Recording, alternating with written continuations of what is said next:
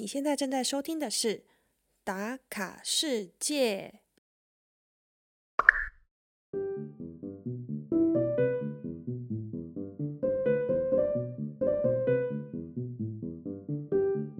因为疫情的关系，沉寂了两年的威尼斯嘉年华，今年终于重返光荣。大家脱下口罩，戴上面具，一起共享盛举。小月也亲自飞去现场，感受一下世界三大嘉年华之一的气氛。于是就趁这个机会和大家分享威尼斯面具嘉年华的由来以及典故。我们现在所说的嘉年华，类似所谓的狂欢节的概念。但真正背后的意思是向肉说再见，哈，那是什么意思呢？听下去你就知道了。哦，小小爆雷一下，这一集呢有新的企划哦，收听到最后你就知道啦。来吧，一起和小月来打卡意大利威尼斯，打开你的全世界。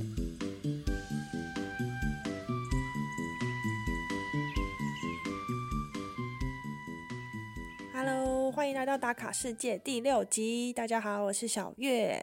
现在录音的时间是三月二十三号。最近在柏林的天气非常的好哦，晴空万里的，就是是蓝天无云那种。而且现在天黑的也比较晚，好开心哦，超级期待春天和夏天的到来。到时候要好好安排旅行一波。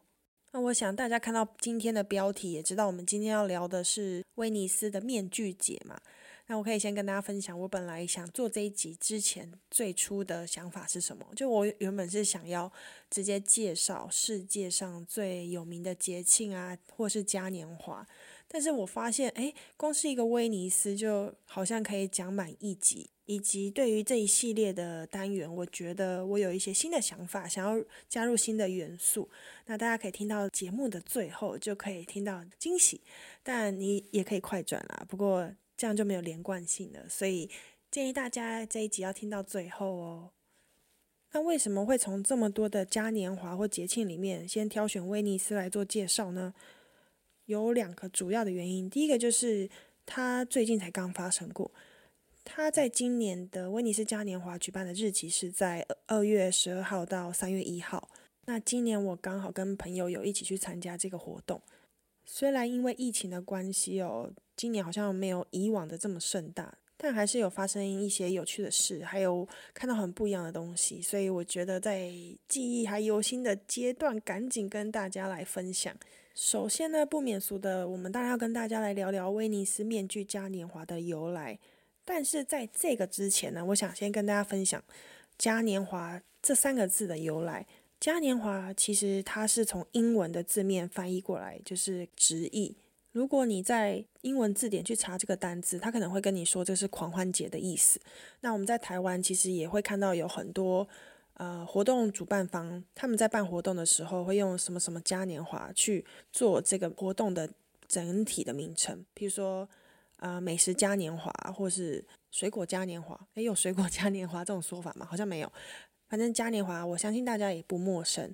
那我刚才说英文是 Carnival 了嘛？那它在意大利文是 Carnevale，我已经尽量念的像 Google Translate 教我的说法哦，所以如果发音还是有不标准，请多多包涵啊。那这个意大利 Carnevale，它源自于拉丁语的 Carnem Levale，Carnem 就是肉的意思，身上的肉这个意思。那 Levale 它有一种去除或告别的意思，所以把这两个字合在一起 g a n e v a l e 它的意思就是。告别肉，向肉说拜拜的意思。呃，当然不是只说要去减肥啊，去减重，把身上的肉甩掉的意思。它是另外一个含义哦。那这个字最初的起源跟新约圣经里的耶稣和魔鬼的故事有关哦。当时传说魔鬼啊把耶稣困在荒郊野外，他在四十天内都没有给耶稣吃东西。当时耶稣啊虽然就是感觉到极度饥饿。但是他却没有受到魔鬼的诱惑。那而后呢？这个信徒们为了要纪念耶稣，并且就是设身处地想要感同身受耶稣在那四十天所受到的折磨还有痛苦，因此呢，虔诚的教徒会在复活节前的四十天开始进行斋戒。在这段斋戒时期呢，它有点象征等待、耐心或者是忏悔。在以前的传统哦，他是不能吃肉，也不能喝酒。不过现在越来越多人在年轻一代啊，他们就会根据自己的弱点，或是会设一个目标，把这个四十天当做一个个人挑战的一个概念。像我有同事，他们就会在这四十天里面挑战不喝任何有酒精的饮料，或者是他们就是这四十天就会吃素，依照个人的能力去做这四十天的斋戒哦。那无论我在录音，或是你们收听到这一集的同时，斋戒期已经开始了，就是我们已经在四十天的中间，或者是你在更之后听到，就早就结束了，所以我们也不用立下什么目标，可能就明年再来跟大家一起参与这个四十天的自我挑战日。另外，关于这个 Ganiva，还有两点可以跟大家分享的是，在日本呢，他们翻译这个 Ganiva 用日本汉字去做个更贴近原本字本身的含义哦，叫做蟹肉祭。感谢肉的啊祭典这样子，还有复活节倒数的四十天的那个星期三，也变成一个特别的节日，叫做圣辉星期三。那如果你刚好也在欧洲工作的话，你会发现四月份真的有很多跟复活节相关的假期。那可能有人会问说，到底什么是复活节哦？复活节指的就是耶稣复活的日子，所以这个 Ganiva 另外一个层面可以说是为庆祝复活节之前做的预先准备。但我认为啦，这个算是有点暴力的行为，因为嘉年华它就是一个先甘后苦的概念啊。因为信徒们知道接下来四十天会很苦闷，比如说我立下一个。目标说哦，我接下来四十天都不会碰酒精性饮料，那我可能就在四十天的前一个礼拜，我就开始狂喝酒精饮料。我觉得。这样子好像也听起来有点不健康。不过，在每个国家举办的那个 Garniva，其实他们的概念就是这样。他们知道接下来的四十天的大斋期，嗯，就是吃素的那个斋大斋期哦，就必须遵守这样子的一个规范，或是自己定给自己的目标。所以他们就会举办这个狂欢节来庆祝自己接下来要接受的这个挑战。所以，虽然我今天是介绍威尼斯的面具嘉年华。但在世界三大的嘉年华，包含了法国尼斯嘉年华和巴西里约热内卢嘉年华，他们都是跟这个 Ganivar 刚刚讲的四十天大斋期之前的庆祝有关哦。在每个国家庆祝的嘉年华都是一样的哦，但是每个人都有独特性。像是威尼斯自己代表的物品就是这个面具，威尼斯嘉年华非常重要的一个特色。那至于巴西的那个嘉年华，虽然我还没有去过，但是我可以想象的是，在巴西非常著名的就是它的那个森巴的音乐，以及它热情缤纷的色彩哦，应该也有它自己的独特性。有机会也很想去参加看看。嗯，花了几分钟介绍什么是 Garniva 嘉年华的由来，大家有没有比较清楚一点的呢？接下来我们来聊聊威尼斯嘉年华。为什么面具这么的特别？为什么我们在平常时间去逛威尼斯的时候，其实不论是有没有在嘉年华期间，都可以看到纪念品商店都有卖各式各样的面具。到底为什么面具在威尼斯这么出名呢？让我来跟大家分享一下面具的故事吧。关于威尼斯面具的故事哦，我查到有两个说法。首先，第一个呢，他说嘉年华的起源其实可以追溯到古罗马时期的农神节。当时的人民啊，为了向农神祈求农作物丰收啊，在栽种一切顺利啊，会举办一些祭祀农神的庆典哦。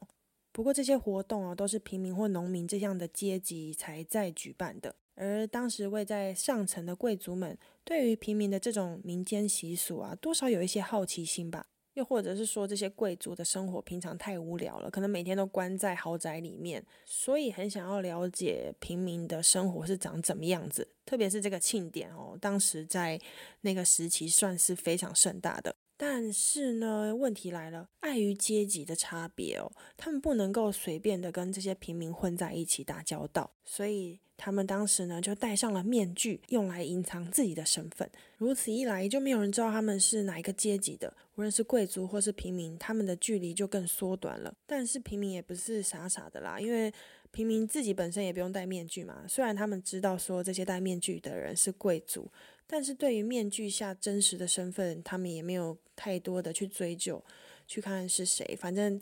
关于这样的庆典啊、农神节的活动啊，只要大家能够一起狂欢，有尽兴，他们就无所谓。所以这是第一个传说。而另外一个传说是发生在大约西元五世纪的时候，当时罗马帝国瓦解啊，让一些原本在剧场工作的艺人只好流落到街头去摆摊卖艺。那因为自己多半只能唱独角戏，就会很无聊、很单调嘛，所以这时候他们就会戴上各种不同的面具来区分不一样的角色。就比如说我一会儿扮女生，一会儿扮男生，那这样可以增添更多的趣味性，然后会有更多人停下脚步去观赏这样的表演。但是这样的表演哦，在当时信仰宗教非常保守的一个中世纪的情况下。对于他们这样戴面具的行为是被禁止的，所以他们其实无法光明正大的在公共场合演出。在经过多年之后啊，这些街头卖艺的艺人终于找到属于他们自己的舞台，也就是我们现今所说的嘉年华。在嘉年华这段时间呢，所有的戒严啊，或是禁止的命令都会变得比较松绑、宽松一点，所以他们就可以大肆的表演。而面具本来就是他们当时在吃饭的家伙嘛，所以也就把它慢慢的融合进入了嘉年华在一起哦。不知道你们比较喜欢哪一个传说？但是我觉得这两个传说，大家都可以听到，它其实当时都是发生在中世纪宗教信仰占有非常重要地位的时期。而当时的阶级制度啊，也分得非常清楚。在上层阶级的，就是这些领导阶级或是参与教会的贵族；那下层的阶级，主要就是劳力阶级的农民啊，或者是平民。这两个上对下的从属关系哦，只有在嘉年华的时候才能够短暂的被解放。戴上面具之后，就没有所谓的贵族或平民的之分，也没有主人啊或仆人之分，也就是所谓的面具之前人人平等。我还记得我当时去参加这个 walking tour 的时候，我的导游跟我们团员说：“诶，戴面具的这个习俗啊，慢慢的演变到至今哦，大家会趁这个嘉年华的时间戴上面具去做一些本来自己不敢做的事情，或者是变成光明正大做想做的事情。比如说嘉年华时间就是一个非常好偷情找小三的时间，因为你戴上面具，其实大家都不会发现。”嗯，我不知道他在开玩笑还是是真的。那你一定会想说，戴上面具就不会发现了吗？因为就像我们现在 corona 的疫情，我们戴口罩，其实看着眼睛或是看你的身材发型，其实都知道你是谁，对不对？但是呢，在嘉年华期间，他们真的是非常用心的在打扮，不只是戴上一层面具而已哦。有的人会打扮成中古世纪贵族的样子。或者是有人会打扮成，就是披一个大的斗篷，有点像是怪异黑杰克那种穿着，但是会戴上一个面具。其实你可能只能看得出来对方的身高，或者是看到发头发的颜色。如果从头到脚都打扮的话，真的很难认出来说对方是谁哦。那我参加这个 walking tour 的途中，我们有经过一个面具店哦，那我们的导游就有跟我们分享说。哪几个面具是用来做什么的？那我印象比较深刻的是有一个面具，它是一个很像巨嘴鸟的面具。这个面具的鼻子特别的突出，很像一个鸟的嘴巴。我隔着橱窗看这个面具的时候，我真的觉得我好像在某一款游戏里面的反派角色有看过这样的一个卡通的人物。诶，但是万万没想到，这个面具竟然是给医生戴的耶！而且，如果要真的完整打扮，除了戴这个白色的面具哦，大嘴鸟的面具，头还要戴一顶厚厚的黑帽，身上要穿过泡过蜡的亚麻或帆布衫，双手呢要戴白手套，然后手持着一个木棍哦。这个木棍呢是用来掀开有感染到黑死病患的一些被单或衣物。而这个形象呢，是来自于中世纪的时候，当时被黑死病肆虐的欧洲，人们相信哦，当时这样医生的打扮真的可以来保护自己免于黑死病的感染。我想也是蛮有道理的啦，因为你光想我刚才这样的形容，或者是你真的去 Google 照片的话，你看到你真会发现，哎。这真的是医生的穿着吗？然后我们那时候的导游也跟我们讲说，你看当时中世纪医生穿这样子去病人的病床前，病人一看到吓都吓死了，直接说：“哦，我病好了。”是不是非常高超的神医技术？但你把他这个形象拿来现在这个 Corona 疫情期间哦，嗯，你说会不会有什么帮助呢？因为它如果可以治黑死病的话，那是否也可以来 try try 看现在的传染疾病呢？还有另外一个面具哦，在嘉年华里面也算是一个比较常见的面具，它叫做鲍塔，中文好像可以翻包达。它与众不同的地方是，它不是椭圆形或是圆形的面具，它有点。类似一个正方形或长方形的样子，它在鼻子的下方到嘴巴那一块啊，它是凸出去的，有一点像鸟嘴，像刚刚那个面具，可是没有刚刚那个这么长哦，这么突出。那它这样的设计，我觉得非常的聪明，就是你在休息的时候，不论是要吃东西或喝东西，都非常的方便。传统的豹塔它是整个全白的面具，但也是有黑色的啦。那现在已经改良成比较适合大众的、比较华丽版的豹塔。嗯，我觉得这两个面具是我听下来看看到觉得最特别的部分，跟大家分享一下。在威尼斯现在看到的面具哦，可以分为手工的，还有工厂大量制造的。这两个其实都现在都走比较华丽的路线。你可以看到面具上会贴羽毛啊、镶钻啊，或者是会用金色、银色的颜料。去涂抹，所以它看起来是真的非常贵气，而且拍照起来非常漂亮哦。所以如果真的有去威尼斯玩的人，可以戴个面具去回家做纪念。你不仅是可以在嘉年华使用，或者你可以把它当做你们家的一个装饰品，我觉得都很适合。接着我们来聊聊威尼斯这个嘉年华的由来吧。嗯，相传它发源于西元一一六二年开始。这个说法是根据当时威尼斯王国打败另一个城邦，为了要庆祝胜利，而在圣马可广场，就是威尼斯岛上本岛上最有名的那个广场哦，举办了一个非常大型的庆典，渐渐的演变成日后的面具嘉年华。一直到十八世纪，这个嘉年华的活动还是在威尼斯受到非常大的热烈参与。然后到了工业时代，大部分的人渐渐对这个活动开始反感。说变心就变心，还拿阻碍社会发展当做借口。套一句徐展元的话，就像变了心的女友回不来啦，硬要诶，真是最近被全明星冲昏脑了。不知道听众你是支持红队还是蓝队呢？呃，岔开话题了，诶，拉回来，这个嘉年华哈，到十八世纪末，当时法国的拿破仑一世率军入侵，随后将威尼斯割让给奥地利。嘉年华被正式的禁止了两个世纪哦，中间好像有断断续续的在复苏。那一九三零年代呢，当时执政的法西斯政府又再度禁止举办嘉年华。接着就是到我们比较相近的年份，一九七九年呢，消失近两百年的嘉年华才又重返光荣。而今年二零二二年呢，可以说是这个嘉年华的重新登场。因为疫情的关系哦，威尼斯嘉年华已经在去年和前年停办了两年。今年大家真的是脱下了口罩，戴上千奇百怪的面具，在街上游走。不然我去之前，我还在想说，哎，那有规定戴口罩的话，我又要戴面具，这样子是要怎么样操作？哎，没有这个问题哦，他们就是直接在街上，只要在户外的空间都不用戴口罩的。嗯，那威尼斯当地的政府啊，为了呼应就是好不容易沉寂了两年又复苏的这个嘉年华，以及希望在疫情后生活能够慢慢的恢复正常，当地的政府呢，把今年的主题定成为 Remember the Future，就是记住未来，作为本次嘉年华的主题哦。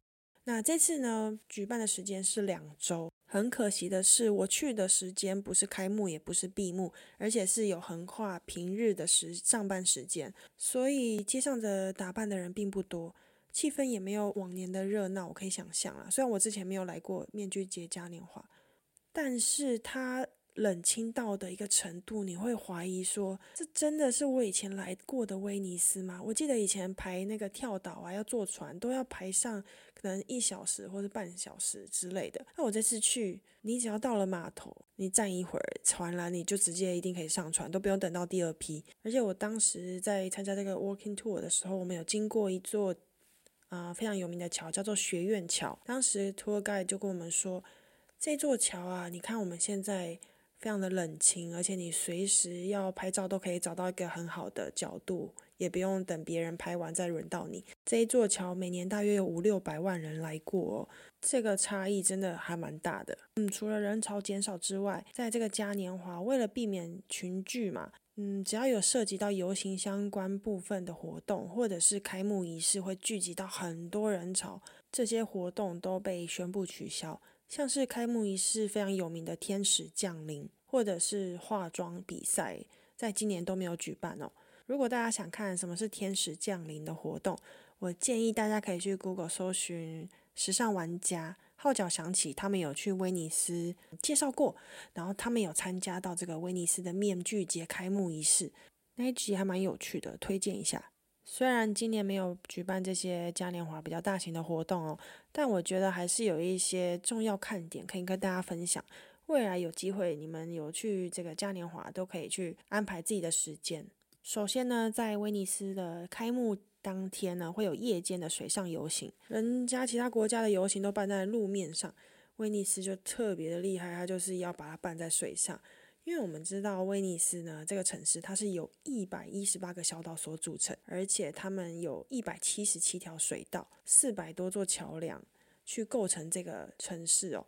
哦，讲到这个，我就想到当时我跟我朋友在威尼斯拿着手机啊，拿 Google Map 去找要去哪一间餐厅，或是要去找哪一个景点的时候。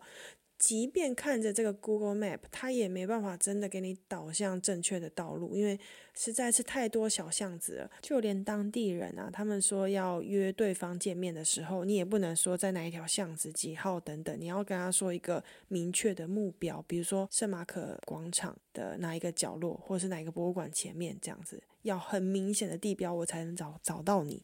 所以连当地人对于找路都这么麻烦了。更何况我们是待几天的观光客呢？那刚刚讲的这个夜间水上游行是第一天嘛？那第二天呢也会有一个水上游游行。这边在官方的资料，它没有特别标示是晚上或早上哦，但是也会有水上游行的活动。接着我要介绍的这个游行叫做玛利亚游行，我觉得非常的特别哦，因为呢它有点像是我们台湾有时候会举办的地方代表的选美比赛。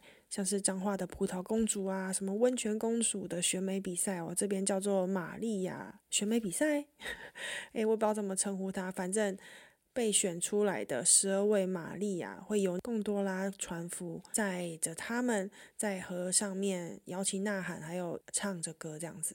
这个游行呢，是为了纪念在西元九百七十三年时发生的一件事哦。当时呢，有一对新人在海上庆祝他们的婚礼，在经过意大利与巴尔干之间的海平面上之处呢，就被了海盗夺走金银财宝，以及掳走了船上十二名年轻女孩哦。后来相传，圣母玛利亚呢，她就。没日没夜的在祷告哦，希望这些女孩平安无事。没想到她们真的后来被救出来了。接下来你们也可以想得到，就大家就为了纪念这一天哦，就把这一天定为玛利亚游行的一个活动。以及我刚刚有提到，就是有点类似选美比赛的，他们就会选出十二位年轻女孩，那其中的冠军就会成为下一个年度天使降临的那个天使，飞下来跟大家送上祝福。有没有发现一件事情？你要参加这个选美比赛，你首先要先知道自己有可能得冠军，而且要没有惧高症哦。因为这个天使降临的活动，它从高处跳下来，这个高度啊，将近有二十层楼高，诶，总共有快一百公尺这样子这么高哦。它是圣马可钟楼上面这样子直接飞下来。而且你飞下来的时候还要带着微笑，非常的优雅，因为你是圣玛利亚的一个化身哦，就像是一个天使降临的感觉。我光是想象我就鸡皮疙瘩，我根本就办不到哦。那没错，这个天使降临的活动就是每次的面具节的重头戏，大家抢着要看上一届冠军的美貌之外呢，也想要收到这个玛利亚化身天使的祝福，所以。如果有机会去的话，你们一定要提早去抢位置，因为这边在这个时间点，圣马可广场可是挤爆了，超多人的。再来，还有另外一个人也是从这个钟楼跳下来哦。我觉得可能是当地政府发现，哎，这个天使降临的活动非常受欢迎，所以他们又发行了一个叫做“老鹰”的飞行，但这次飞下来的就不是这个玛利亚选美冠军哦，他就是另外一个可能是意大利的名人。最后这个活动哦叫做面具大赛，它就是要选出一个最佳造型啦。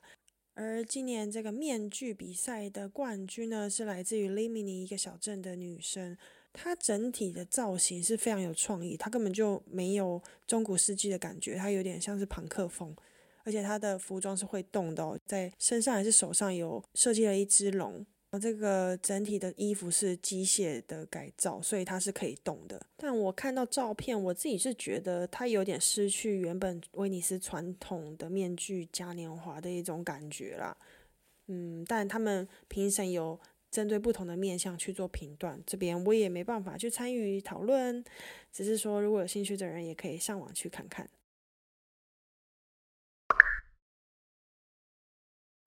嗯，我这次去的感想就是真的很冷清，那也很极力的想要去体验什么是威尼斯嘉年华的疯狂啊！他们可能会很狂欢，晚上会不夜城什么的，诶，好像都没有体验到。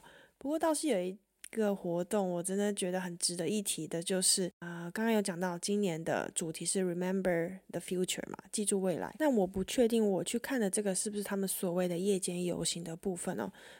与其说是游行啦，我觉得它比较像是一个嘉年华的晚会表演哦。它是必须要事先购买门票的，整个表演大概是半小时吧。表演的内容呢，主要是灯光啊、水舞啊，以及真正的舞者站在船上，有大船有小船啦，透过音乐去做这样的表演演出哦。有的舞者呢，真的有穿上这个中古世纪的欧洲服饰在跳舞，然后当然所有人都是戴着面具的。如果我没看错的话，应该是这样子，这样比较能够呼应嘉年华嘛。其中演出的整场最高潮就是有一个类似钢铁人的人出现，他就是透过水上游乐设施一个直接透过水管吧，可以把人整个冲到水面上。哇，我觉得应该有两层楼这么高哦。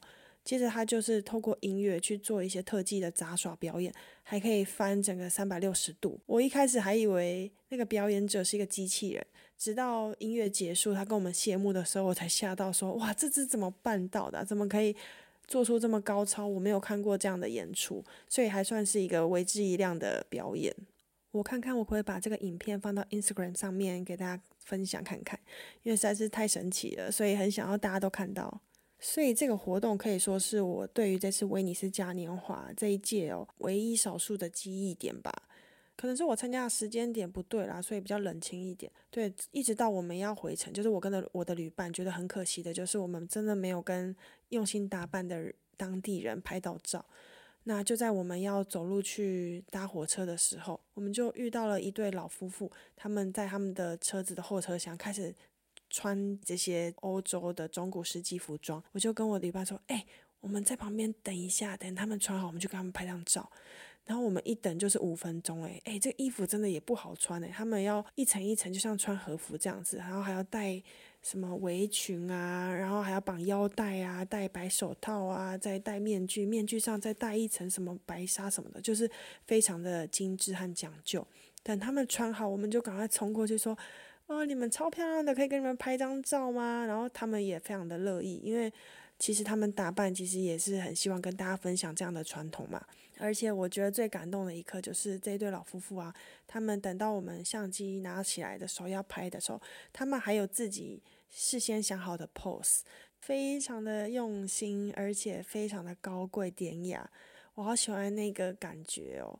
没错，我也会把这张图分享在我们打卡世界的 Instagram 上面。真的很感谢这对夫妇，让我们的威尼斯之旅画下一个非常完美的句点。那关于威尼斯面具节，我觉得最后一个要跟大家分享的一点就是节庆甜点的部分哦。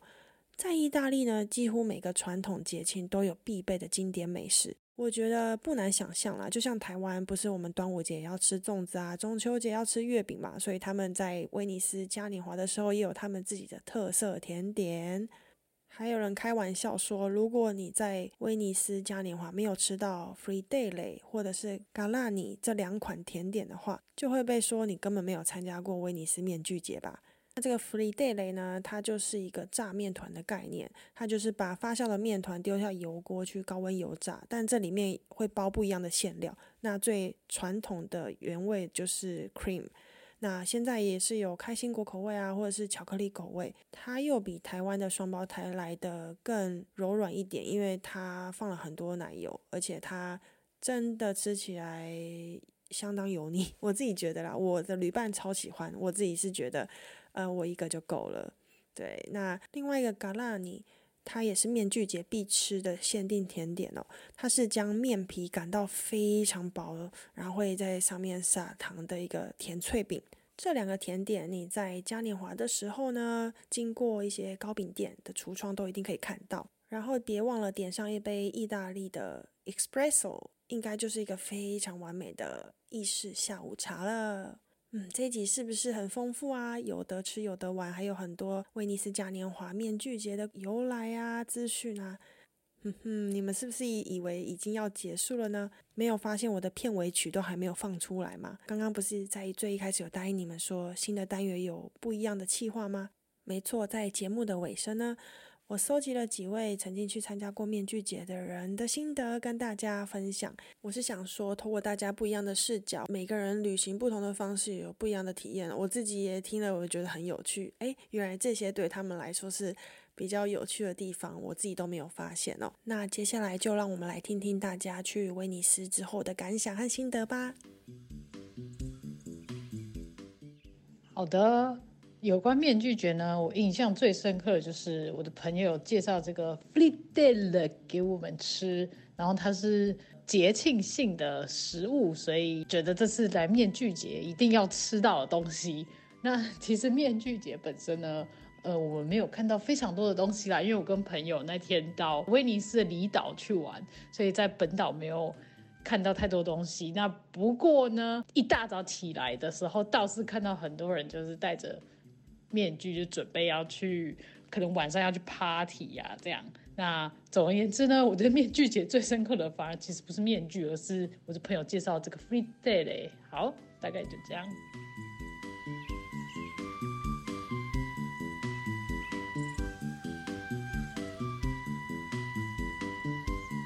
你还记得我们上个月去的威尼斯面具节吗？呃，我记得啊，就是我记得那个主活动场地好像是在圣马可广场。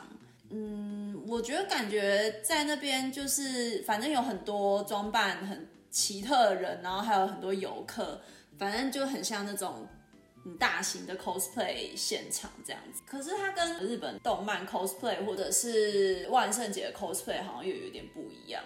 我觉得它比较都比较像是像比较古典的衣服，它主要都像是十八世纪那种威尼斯的服装，或者是你可以想象就是从那种 opera 歌剧院走出来的舞台上走出来的人这样子。对啊，那但哦里面还是会有一些不是那种服装的人，像是我们看到范古，但现在就有点像走错棚。不过你绝对绝对不会看到什么像鬼灭之刃啊这种人从那边跑出来这样子。对啊。那我记得那边还有搭建一个舞台吧？那你记得舞台上面有什么样的人吗？嗯，我记得有一个把自己扮成一座城堡的一个女生，很像是那种明星在走红毯，然后底下就有很多摄影师，然后一直跟那个人说：“哎，看这里，看这里哦。”然后那个人就会呃，可能就对着你挤眉弄眼啊，让你拍啊，感觉他们也是蛮享受在被拍的感觉，这样。不过那边其实真的是蛮多各式样的。穿各种样装扮的人，那你有什么特别印象吗？对那边特殊装扮的人？嗯，我记得有一个长得很高的女生，然后她把自己就是扮成有点像白皇后那样，就是穿了一身白，然后还戴了一个白色的面具，然后面无表情这样，然后就感觉很高冷，可是又很酷，所以我就有去找她拍照，结果她人也很 nice，就很欣然答应让我拍照啊。而且我觉得她。很高冷，并不是他真的很高冷，是他面具的关系很高冷。他面具甚至有肉色部分，让人觉得他好像一直没有在笑。不过其实那都是他的面具。然后，其实我后来发现里面有很多人，其实年纪都比较大，在面具下面年纪其实都比较大，我觉得也是蛮特别的。不得不说，他们那些服装其实不管是面具啊或服装，其实传统上来说都是纯手工制作。就是感觉经验老道，应该反正就是参加这个威尼斯嘉年华，应该参加不止一次，因为他们真的都很会，呃，很会摆 pose 啊，然后很会找背景让你拍啊之类，就是反正他们知道怎么样拍那照片才是最好看的。嗯，因为他们都很有耐心啊。对，然后其实我我们去那边还有去一个数位导览，其实我就只是网络上找到，然后一开始以为它就是一个导览，然后后来才发现，其实它后面还有一个所谓的面具装饰的行程。其实还不错，然后导览其实也不是真人导览，也是数位导览。那你觉得导览的部分怎么样？我觉得导览的部分有点空虚，感觉可以跳过。对，我们就不说这导览在哪里找到的。那 基本上它的导览就是用 App 帮你导览。那这 App 也没有写得很好，然后它基本上就到点，然后你可以，它会根据地点，然后给你呃一些导览。那其实导览有的时候也很少，可以两句话这样子。更空虚，不过面具装饰的部分倒是蛮酷的。那你觉得面具装饰部分怎么样？我觉得我还蛮喜欢面具装饰的部分。反正就是那个是你到现场，他给你一人一个空白的面具，然后他可能就是还会帮你喷漆，可能可以喷成银色漆或是金色漆之类的。然后呢，他还现场给你呃颜料啊，或者是亮粉，然后你可以自己。自己按照喜好去设计你的面具，这样子，然后到结束之后，你甚至还可以把你做那面具就带回家，这样子。嗯，而且我觉得我们运气蛮好的，因为我们刚好是在最后一组，所以前最后几组，所以我们变成可以花很多时间在那边做我们的面具。那当然，我们画面具的时候都是参考一些现有的面具图，不然以我艺术细胞，我画出来面具应该就会感觉蛮悲剧的吧？对啊。对啊，但之后就是至少我们两个最后的面具都还蛮成功的，我觉得。嗯嗯，对啊，这是大概就是我们对威尼斯面具节的印象。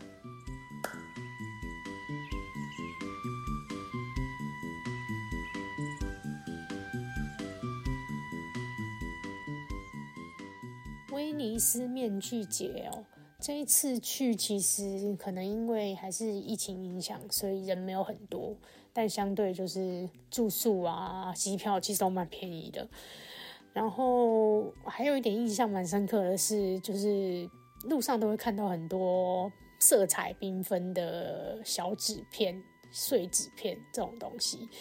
然后就是他们可能有一些活动啊、演戏啊，或者是呃表演，就是会撒这些东西吧，我猜。然后我们其实就有在超市里面看到，就是一包一包这样的。就是 算是乐色吗？反正而且不便宜，一包要两欧、三欧这样，一一包一百块台币。觉得嗯，怎么会有人花钱 买这个呢？但整体来说，这一次就是还是觉得 CP 值很高，因为还是有看到就是啊，穿着传统服饰和戴着面具的人在街上走来走去。很推荐给大家。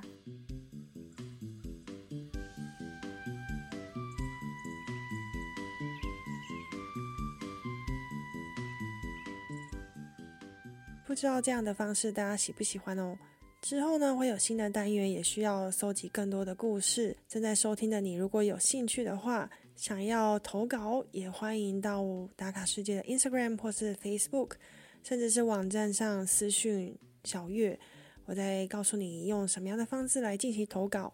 那至于有怎么样的新单元，也请锁定刚刚提到这些平台，我会提早公布说，诶，我们下一集会做怎么样的单元，也欢迎大家把自己的声音跟我们的听众分享哦。最后呢，我要感谢听众在听我讲第四集杰克之前的闲聊，不是说我中了 corona 吗？有人来私讯我，给我安慰，还有人来我的 Instagram 上面留言，很感谢你们的鼓励，我都收到喽。也希望大家都平安健康。好，那我们打卡世界下周再见喽，拜拜。